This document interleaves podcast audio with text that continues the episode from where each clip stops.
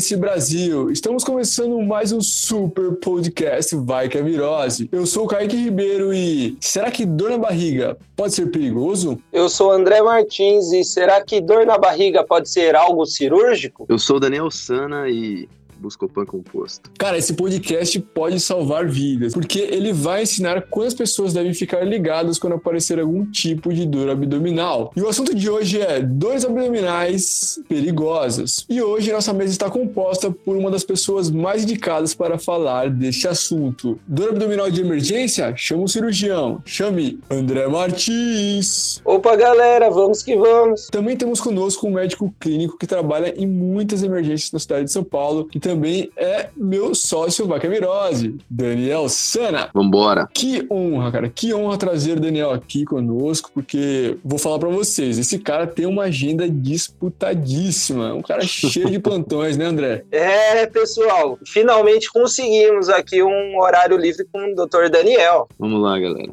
Paz trabalhador. É isso aí. Daniel, obrigado viu, por separar esse tempo aqui para estar conosco. É um prazer. Grande honra estar aqui presente hoje. Então, sem mais delongas, vamos falar aqui do que interessa: dores abdominais perigosas. Fica com a gente que o papo vai ser fera. Vamos lá!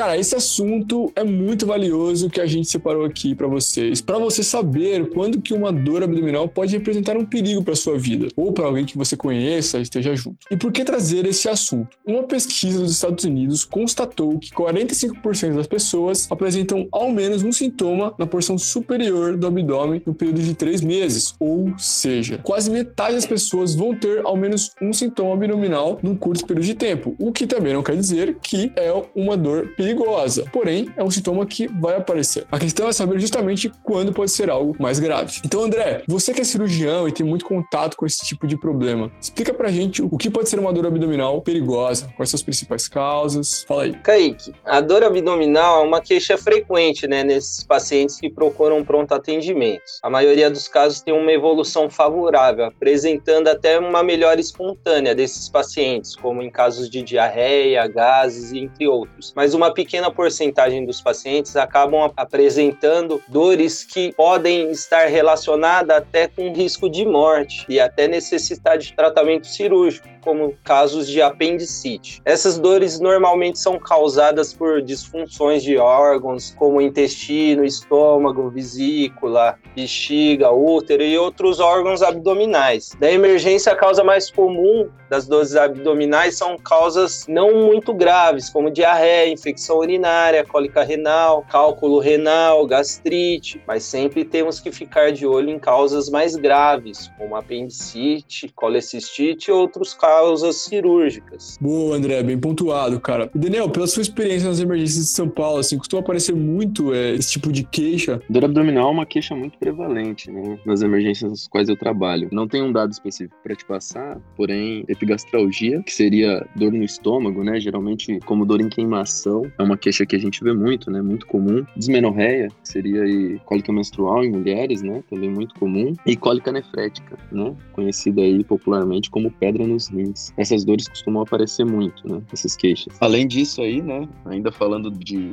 de pedras, temos uma dor muito comum que é de litíase biliar, né? É, localizada aí no quadrante superior direito. Quando a gente, a gente pode dividir o abdômen em, em quatro partes, né? quando a gente divide o abdômen em quatro partes, temos o quadrante superior direito, quadrante superior esquerdo, quadrante inferior direito e quadrante inferior esquerdo, certo? Então, localização ali no quadrante superior direito, litíase biliar, outra queixa também muito comum, né? E mais conhecido como pedra na vesícula, né? Então, é muito prevalente também aí nas, nas emergências. Que, inclusive, é uma, uma queixa, assim, que aparece muito, assim, né? Os pacientes sempre é, aparecem na emergência com essa queixa e parece que incomoda bastante eles, né? Alguns já, já até vêm com histórico, assim, fala, ah, doutor, uma pedra na vesícula aqui, então você já acaba tratando justamente para essa causa, né? É, muito comum aí na, em mulheres, né? Na faixa dos 40 anos, com algum grau de, de sobrepeso e obesidade. Né? Boa. E, André, a localização da dor pode ser algo importante quando a gente fala de dor abdominal abdominal? Pode sim, Kaique. Como o doutor Daniel falou, às vezes o paciente chega, ah, tô com dor em hipocôndrio direito, que é ali abaixo da costela direita. Deve ser colecistite, deve ser pedra na vesícula, mas não necessariamente, né? A localização é essencial para o diagnóstico e pode estar relacionada com um órgão presente na região, mas geralmente tem vários órgãos presentes na mesma região. Mas a localização é só um dos fatores importantes da investigação, né? Há outros dados, como característica da dor, sem aperto, facada, pontada, dor, a duração da dor, fatores de alívio e piora, irradiação da dor, dentre muitas outras, né, Kaique? Sim, sim, realmente, cara. Quais as doenças que a gente pode pensar dependendo da localização é, da dor do abdômen? Vamos lá, Kaique, só para ter uma visão geral aqui, um apanhado. Hipocôndrio direito, que é abaixo da costela direita ali. Cólica biliar, que é a pedra na vesícula. Colecistite, que seria a infecção da vesícula. Pancreatite, pode ter uma dor que vai para ali, que gente, nós falamos dor irradiada. Na fossa ilíaca direita, que seria na parte de baixo da barriga do lado direito, no cantinho. Apendicite, que todo mundo sempre fica direcionando a dor do eu ali, será que é apendicite? Vamos correr ou não? E hipogastro, que é abaixo do umbigo ali, naquela região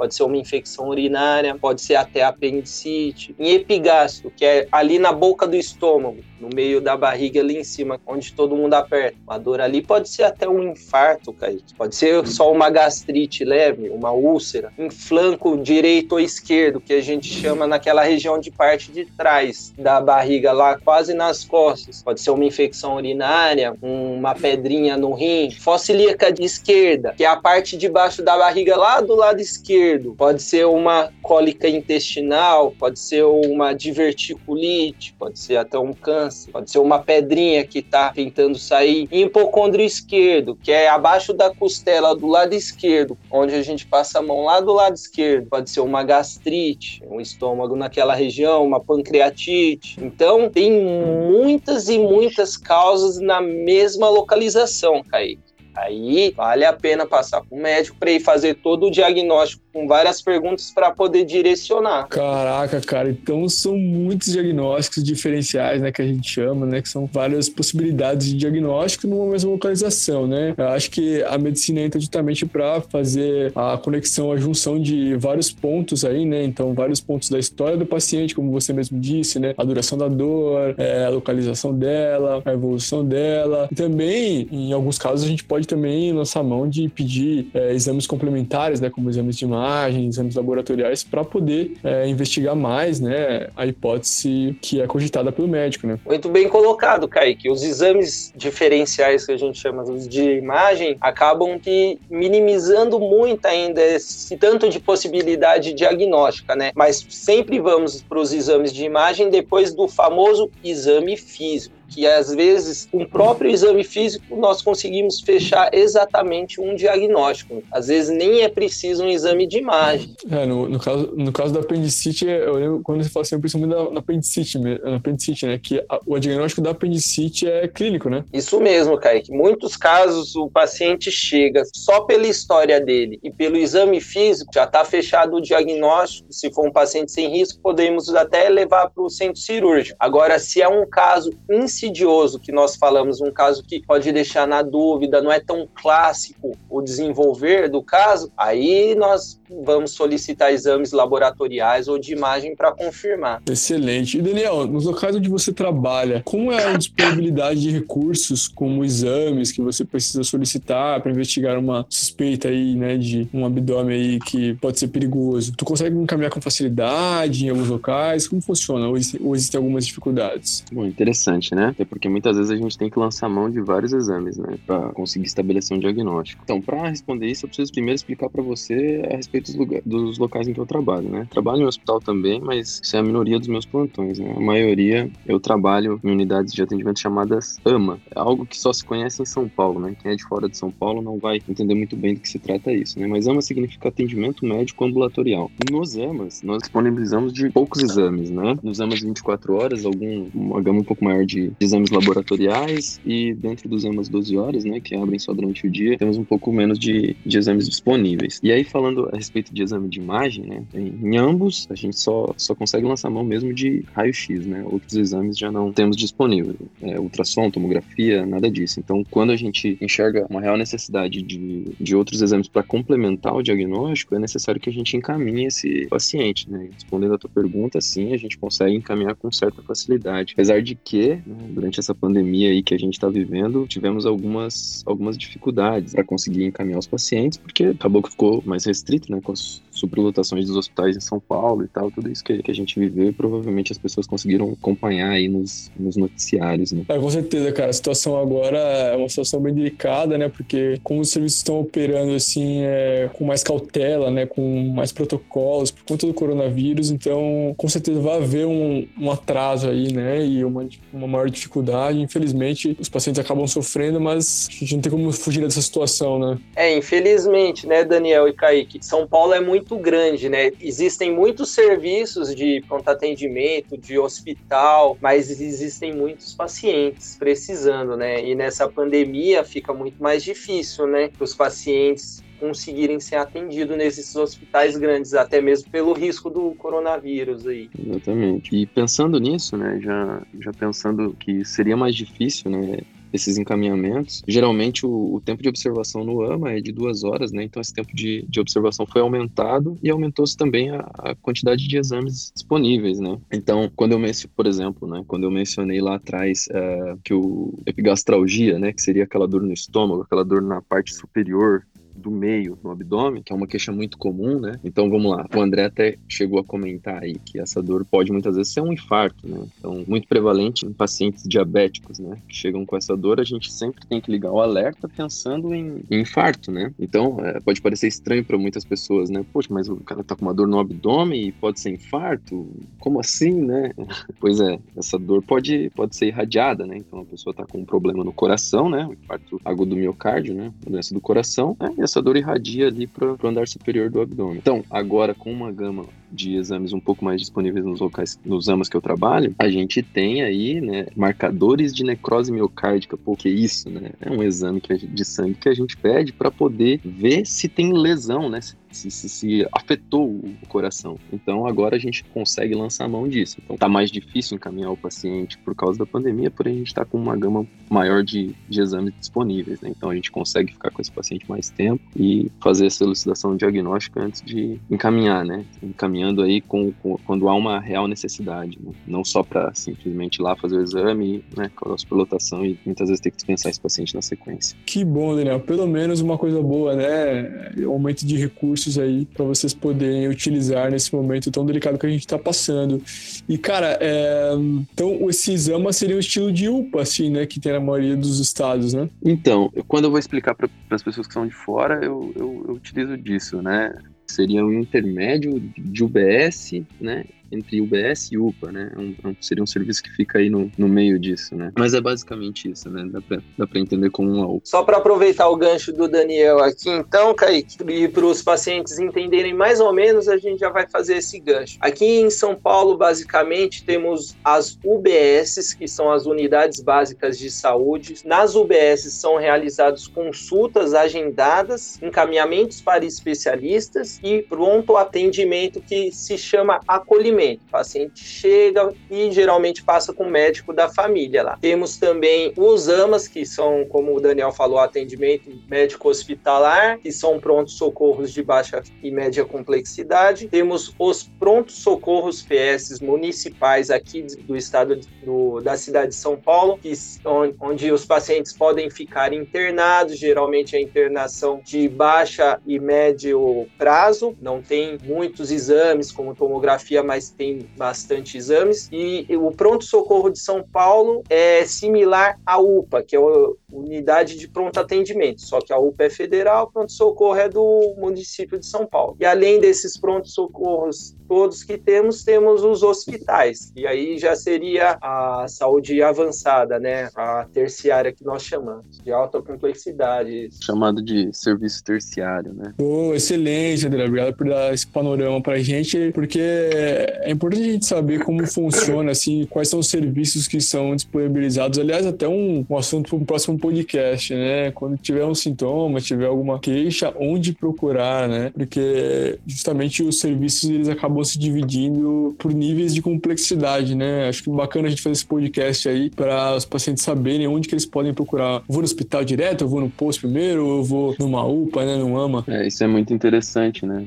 Educação em saúde, né? Nesse sentido, porque quando o paciente sabe para onde se direcionar, né? Economiza-se tempo, né? Tempo muitas vezes é vida nesse caso. Então, se o paciente sabe para onde que ele tem que ir, eu acho que é fundamental, né? Mas não é o que a gente acaba observando, né? Infelizmente, a população muitas vezes não sabe para onde ir e não por culpa da população, mas né, realmente, realmente não saber, né? Acaba procurando uma unidade básica de saúde quando está com uma dor que pode ser mais grave e às vezes procura um pronto-socorro quando é algo mais simples e deveria estar tá procurando a UBS. Então, eu acho que se os governantes utilizassem de um pouco mais de educação em saúde para direcionar melhor a população, acaba que, inclusive, economiza-se em recursos, né? Com isso. Com certeza. Boa, bem sacado. E esse tema aí vai ajudar muitos pacientes, porque, inclusive, eles vão se surpreender com tanto de serviço diferente que temos disponíveis aqui, tanto em apoio psicológico quanto em apoio de doenças sexualmente transmissíveis. Mas isso mais para frente a gente troca ideia sobre. Aguardem um próximo podcast. É, aguardem, pessoal. Aguardem que em breve a gente vai fazer esse, esse podcast aí. Vem que coisa boa por aí, vem coisa boa vem coisa por boa aí. por aí, vem coisa boa por aí. Será que o Daniel vai estar com a gente? Será que não vai estar? Será? Será que vai ter tempo? Será que não vai ter muito plantão? Ah,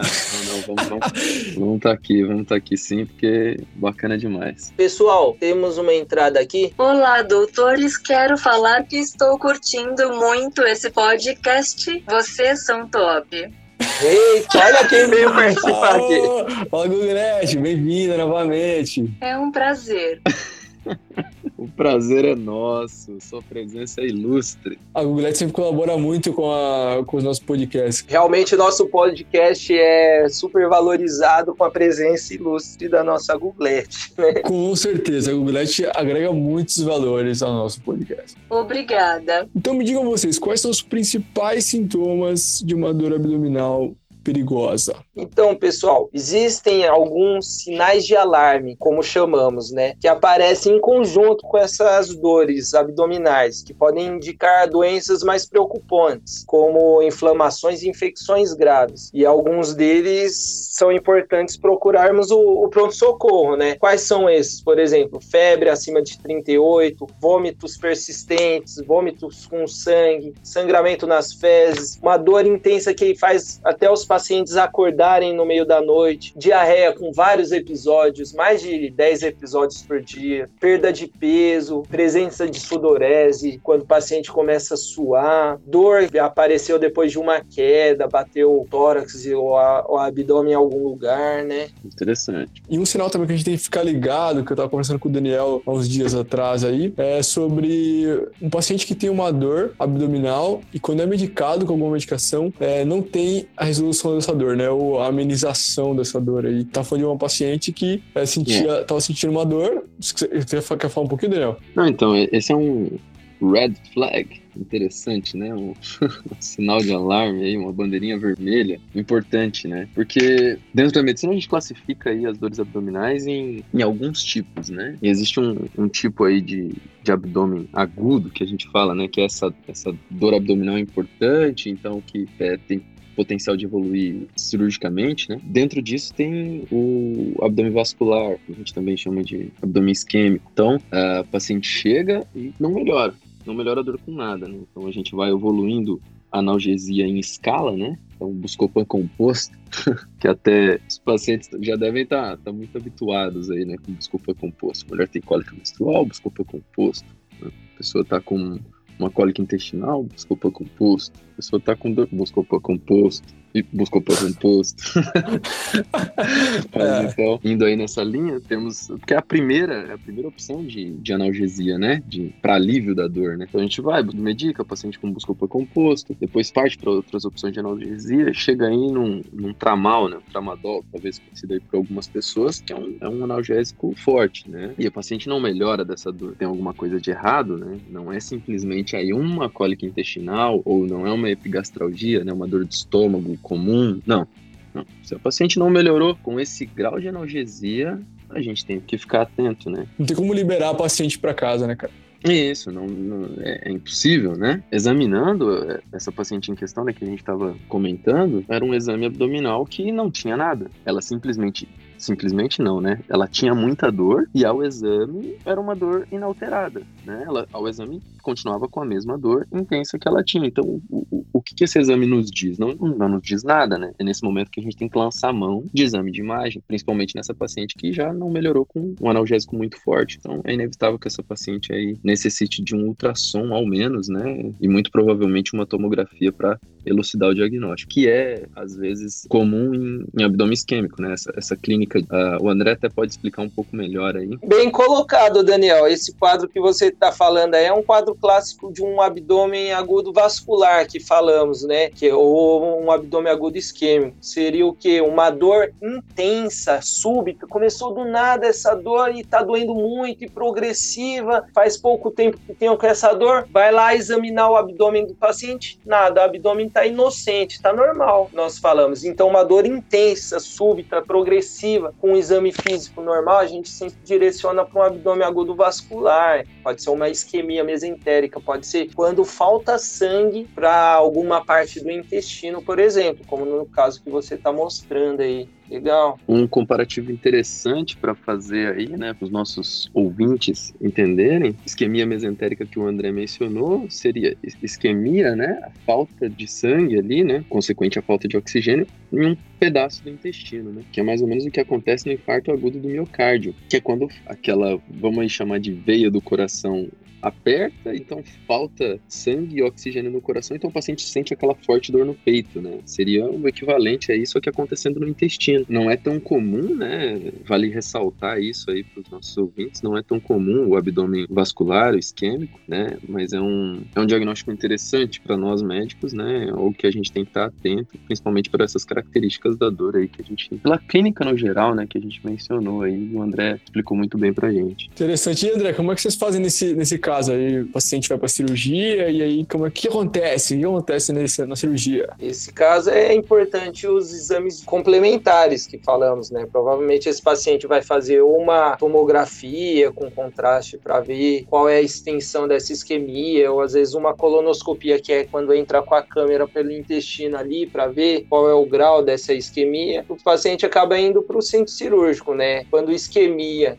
que é quando trava a oxigenação, a passagem de sangue para essa parte do intestino. Aí tem que tirar essa parte. Infelizmente, são casos mais graves e complexos, né? Tem paciente que perde muito intestino, tem que cortar muito intestino, infelizmente.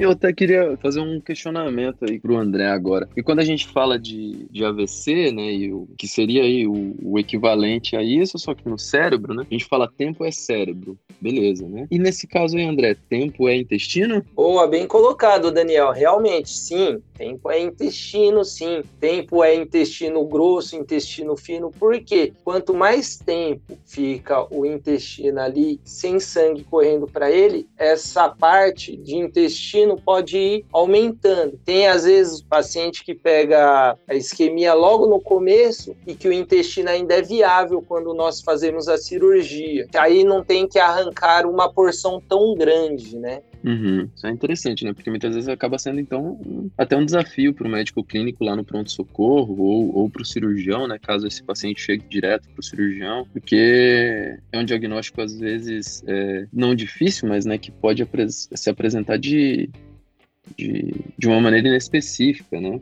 Então, a gente direcionar rápido esse paciente aí para avaliação cirúrgica, né? Com, com outros exames de imagem. Porque quanto mais rápido a gente conseguir encaminhar esse paciente, né, mais chances ele terá de não ter uma, uma ressecção, né? Não, de não ter esse intestino cortado aí em, em uma maior porção. Sim, Daniel, bem colocado. Mas lembrando que a parte intestinal podemos fazer um link com a parte vascular cerebral, só que a vascular cerebral a gente tem maior tempo para poder recuperar. A parte intestinal é bem menor o, o tempo, né? Não amplia tanto assim mas é bem similar. Além da parte da ressecção, existem muitas outras complicações né, desse paciente quando está com o intestino que a gente diz morrendo ali dentro, sem sangue indo para ele. Tem muitas complicações no resto do organismo por isso, então temos que encaminhar e resolver o quanto antes. Excelente. Cara, e, a, e apendicite, cara? Apendicite é uma causa de dor abdominal perigosa, é muito comum né, na emergência, cara. Que, que...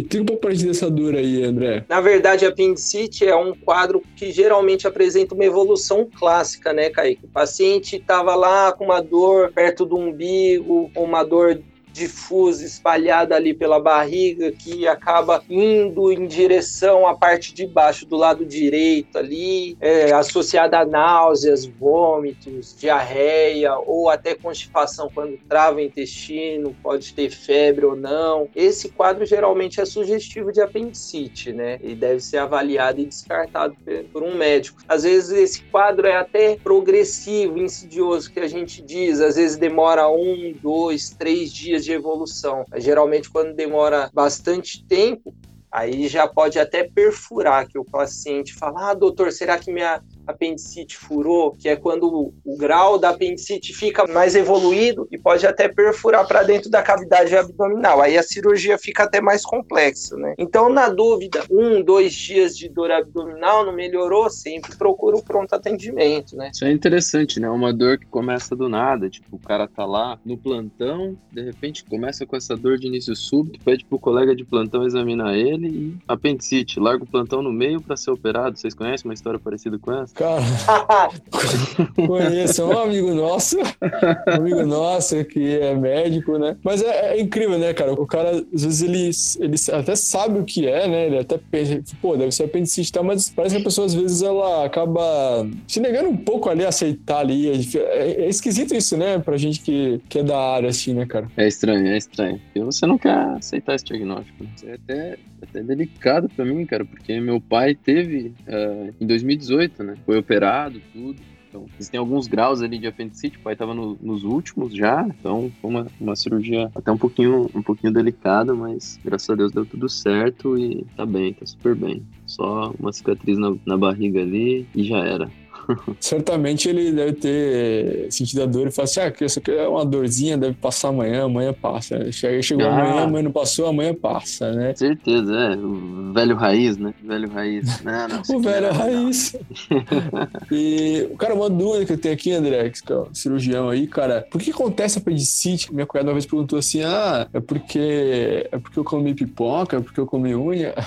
Existe esse, esse. É um mito ou uma verdade? Você explica pra gente, cara. É, na verdade, a apendicite acontece porque Deus quis, né? Quando o paciente tem que pegar a apendicite. Tô brincando. A apendicite, na verdade, o apêndice é o quê? O apêndice é um pedacinho do intestino, tá? É como se fosse uma sacolinha que tem ali entre o intestino fino e o intestino grosso. Às vezes, por uma reação inflamatória local, às vezes por uma bolinha de fezes que nós chamamos de de fecaloma, às vezes entope esse caninho, aí fica um saquinho fechado, acaba infeccionando, inflamando, infeccionando isso daí. Essa é a apendicite, a infecção desse pedacinho do intestino. Então tem várias causas, mais comum é por causa desse pedacinho de cocô ou por causa da inflamação no local mas não tem relação com injeção de sementes, nem outros alimentos, não. Mas conta aí pra gente, André, no, no, no momento em que você opera lá e retira o apêndice, tem uma lenda urbana aí que disse que, que encontra-se cabelo, unha e outros dejetos lá no apêndice. Isso aí procede mesmo? Vira de pipoca, você que já olhou a parada, o que, que, que, tem ali no apêndice, cara? Não, não existe nada dentro do apêndice, não, viu? Existem obstruções intestinais que pode entupir por cabelo, por outras coisas, outros objetos. Aí entope o intestino inteiro. Agora no apêndice, geralmente ali, ou é a pedrinha, que é a bolinha de cocô que vira uma pedrinha, ou pus que tem ali dentro. Não tem milho de pipoca, nem pedaço de, de unha, não, viu?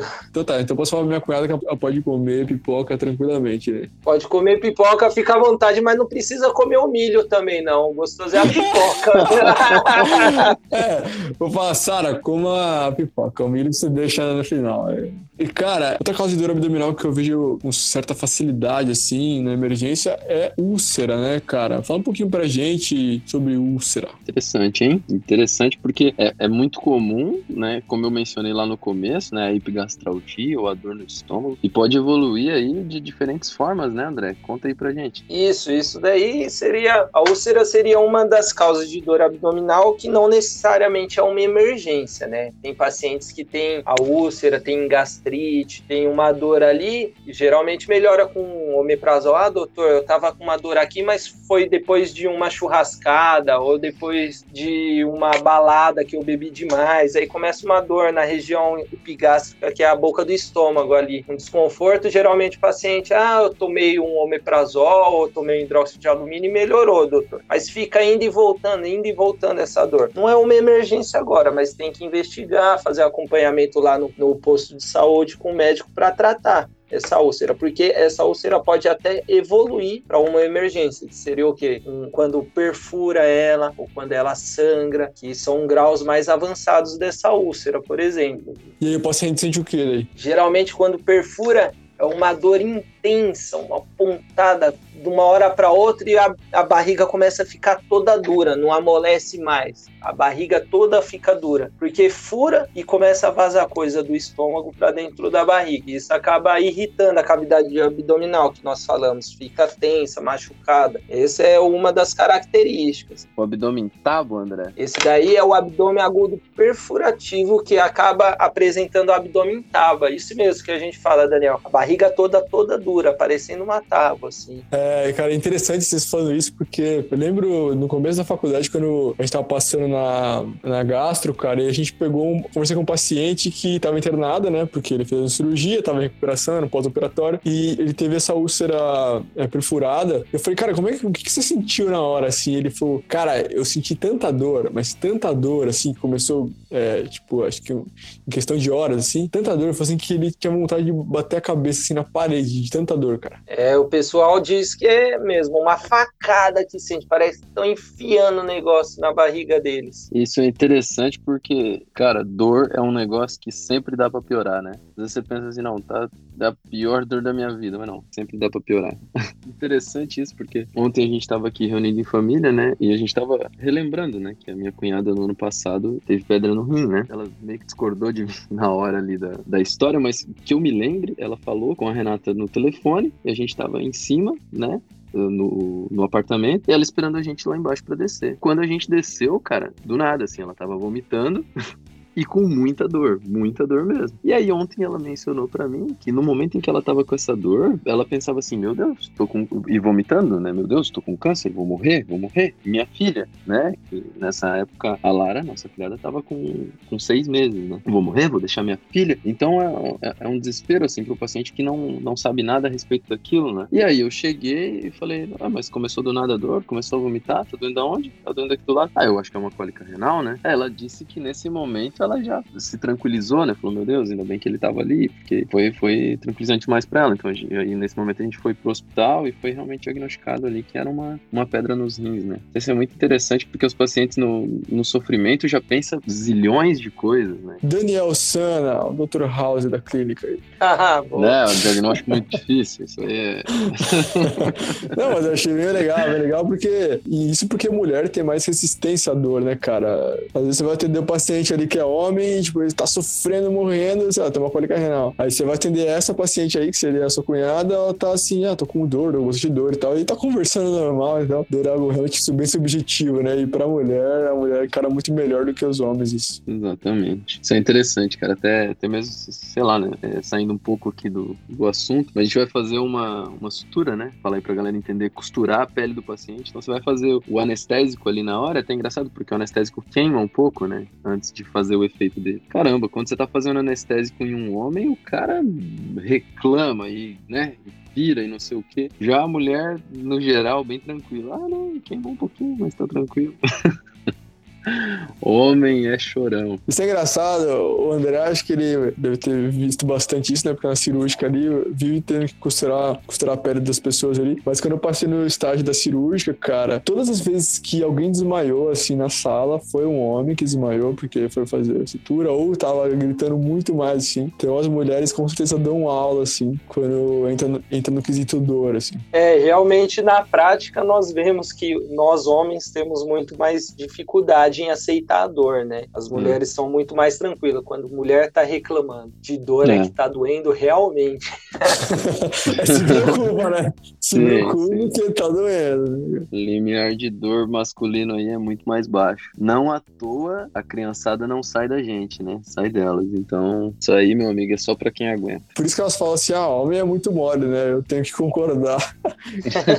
então tá, galera. E existem outras causas de dor que não são emergenciais então, Kaique, nós demos exemplos de algumas que não são, e além de outras, como cólica intestinal, diarreia, com poucos episódios, até outras que são emergenciais. Nós falamos um pouco sobre abdômen agudo vascular, que é quando diminui a circulação de sangue ali, sobre o perfurativo, que nós demos o exemplo da úlcera quando perfura, sobre o inflamatório, que demos o exemplo lá do apendicite, a infecção, a inflamação na região do, daquele pedaço do intestino intestino. Tem outros casos também, como obstrutivo, mais comum com a constipação. Às vezes, ah, minha vozinha é acamada, caminha pouco, toma pouca água, às vezes forma um fecaloma, que a gente chama, que é uma bola de fezes que acaba endurecendo, aí a vozinha não consegue fazer o cocô, vai travando o intestino. Esse é um, tipo de abdômen agudo obstrutivo. Às vezes, ah, com lavagem, quando faz lavagem, sai, é, consegue fazer cocô, aí volta ao normal normal. Isso é um exemplo de vários outros obstrutivos, né? Tem até obstrutivo porque o intestino torce por dentro, volvo que a gente chama, torce por dentro e trava tudo. Pode ser até casos de câncer, um câncer grande que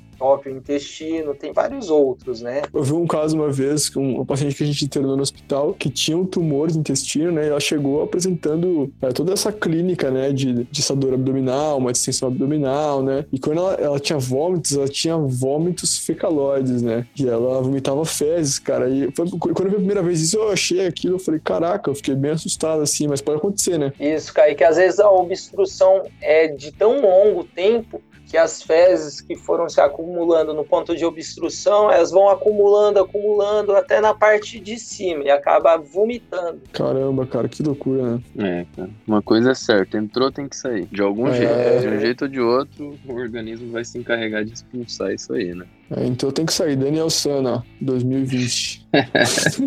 e além do obstrutivo também, tem outros tipos, como o hemorrágico, por exemplo. Hemorrágico é o que todo mundo teme, o aneurisma. Aneurisma é quando um vaso começa a ficar muito grande e pode estourar. Pode ter aneurisma na cabeça, também pode ter aneurisma na barriga, na horta abdominal que nós falamos. Aí isso é caso grave, geralmente o paciente morre nos primeiros minutos, assim, infelizmente. Isso aí é, é até interessante, né? Porque é, tem até outros tipos de hemorrágico também, né? No, caso de rotura de, de algum tumor, por exemplo, né? O tumor rompe e sangra, então causa o abdômen hemorrágico também. Isso é interessante porque a gente consegue pensar aí também algumas diferenciações de abdômen agudo, né? Em, em, homens e em mulheres. Né? Então, tem abdômen agudo hemorrágico aí em mulheres, né, André? Por exemplo, numa uma gravidez ectópica rota. Hã? Isso mesmo. É, em mulher é sempre mais complexo, né, a dor abdominal, porque muito bem colocado, Daniel porque na mulher nós temos mais órgãos abdominais que no homem, né? Na mulher tem o útero, tem ovários, tem as trompas, gravidez ectópica que você falou aí é quando o feto da gravidez, ao invés de desenvolver ali dentro do útero, ele pode se desenvolver até nas trompas, que é o canalzinho do ovário até o útero. Aí quando é assim, é uma emergência cirúrgica, ele pode romper ali e a mulher sangrar por dentro. São casos mais raros, mas acontecem, né? Cólica intestinal, cólica menstrual, infecção vaginal, a mulher tem muito mais dor abdominal por ter mais órgãos que os homens. Né? É, isso é um, um ponto. O Daniel levantou um, um, ponto importante aqui, o Daniel também, né? Sobre essa questão da mulher que tem. Se o paciente for mulher, ele tem uma outra gama de possíveis é, diagnósticos diferenciais de dor abdominal, né? Como eles mesmos falaram. E infecção, né? Por exemplo, uma, uma DST que causou uma, um corrimento, né? A paciente acaba tendo uma cervicite aí, uma infecção mais alta do trato reprodutor dela, que pode também ter apresentado dor abdominal. Então, é, cara, assim, isso é legal porque as pessoas verem o quão, o quão é difícil, né? Porque eu já vi algumas pessoas, assim, é, pessoas falando assim, ah, é, fulano foi no, foi no hospital, tava com dor abdominal, aí deram medicação foi para casa depois de um tempo, depois de três, quatro dias, era apendicite, foi operar e aí complicou. Tipo, assim, o médico tivesse visto, mas não é, mas não é tão simples, né, cara? Assim, existia uma infinidade de diagnósticos que, cara, assim, é, não é tão leviano, né, a fazer. Muitas vezes, nesse caso aí, poderia até se lançar mão de, de exames de imagem, ultrassom, tomografia, e mesmo assim não aparecer, né? Isso é interessante porque muitas vezes os pacientes reclamam disso, né? Ah, eu fui naquele aquele médico, não fez nada, não sei o quê. Depois eu fui no outro, ele fez o diagnóstico. Não, gente, pera aí lá, não é bem assim, né? Então, existe o tempo de evolução, né? Que é algo muito importante dentro da medicina para você fazer um diagnóstico. Não é igual matemática que um mais um sempre vai ser dois, né? Não é bem assim. Então, você depende, às vezes, de um tempo de evolução para conseguir exercer um diagnóstico. Por isso é muito importante, quando você sai do médico, você entender as orientações que ele te passa no final da consulta, né? Então, você vai voltar se isso, e isso e isso acontecer. Fica de olho nisso, nisso, nisso e nisso, né? Isso é muito importante muitas vezes mais do que o remédio que ele está te passando para dor, né? Às vezes o paciente fica lá, na, na, voltando aí na história do Buscopan composto, Buscopan composto, o paciente fica, ah, Buscopan composto aí de 8 em 8 horas. O paciente ouve aquilo e acha que aquilo já é o tratamento dele. Não, não. Tem a parte muito mais importante aí da consulta que são as orientações, né? Os red flags, né? Os sinais de alarme que o paciente tem que ficar atento para voltar e procurar um novo atendimento, né? O William Osler já mencionou, mencionava, né? A medicina é uma ciência de incerteza certeza e uma arte de probabilidade, né, cara? Então não é uma ciência exata, né? Então a gente tem que lembrar que nós somos humanos, os médicos são humanos, também estão sujeitos a erros, né? E o que a gente faz é aumentar aí a probabilidade de acertar um diagnóstico, né? Então realmente é bem difícil. Boa, muito bem colocado. E às vezes, como o Daniel colocou, nós precisamos da evolução, de um pouco da evolução para mostrar o que é essa doença, né? Existem milhares de possibilidades diagnósticas de uma dor abdominal. Então, às vezes, no comecinho dessa dor vai ser muito difícil fechar um diagnóstico, até com exame laboratorial e de imagem, que às vezes não aparece nenhuma alteração no começo. A pessoa fala, ah, mas vai esperar morrer? Não, gente, não é vai esperar morrer, né? É que, infelizmente, as coisas evoluem, né? E nem sempre de, de maneira favorável. Né? Gostaríamos nós que fossem assim, que fosse assim, né? Mas. É sempre aquele caso de livro, né? Que a gente estuda certinho. Exatamente, e já chega lá com toda a apresentação. Não, não, às vezes é totalmente inespecífico, né? É aí que tá a beleza e o risco da medicina, né? Acho que até por isso que a gente escolhe, né? Por ser tão fascinante.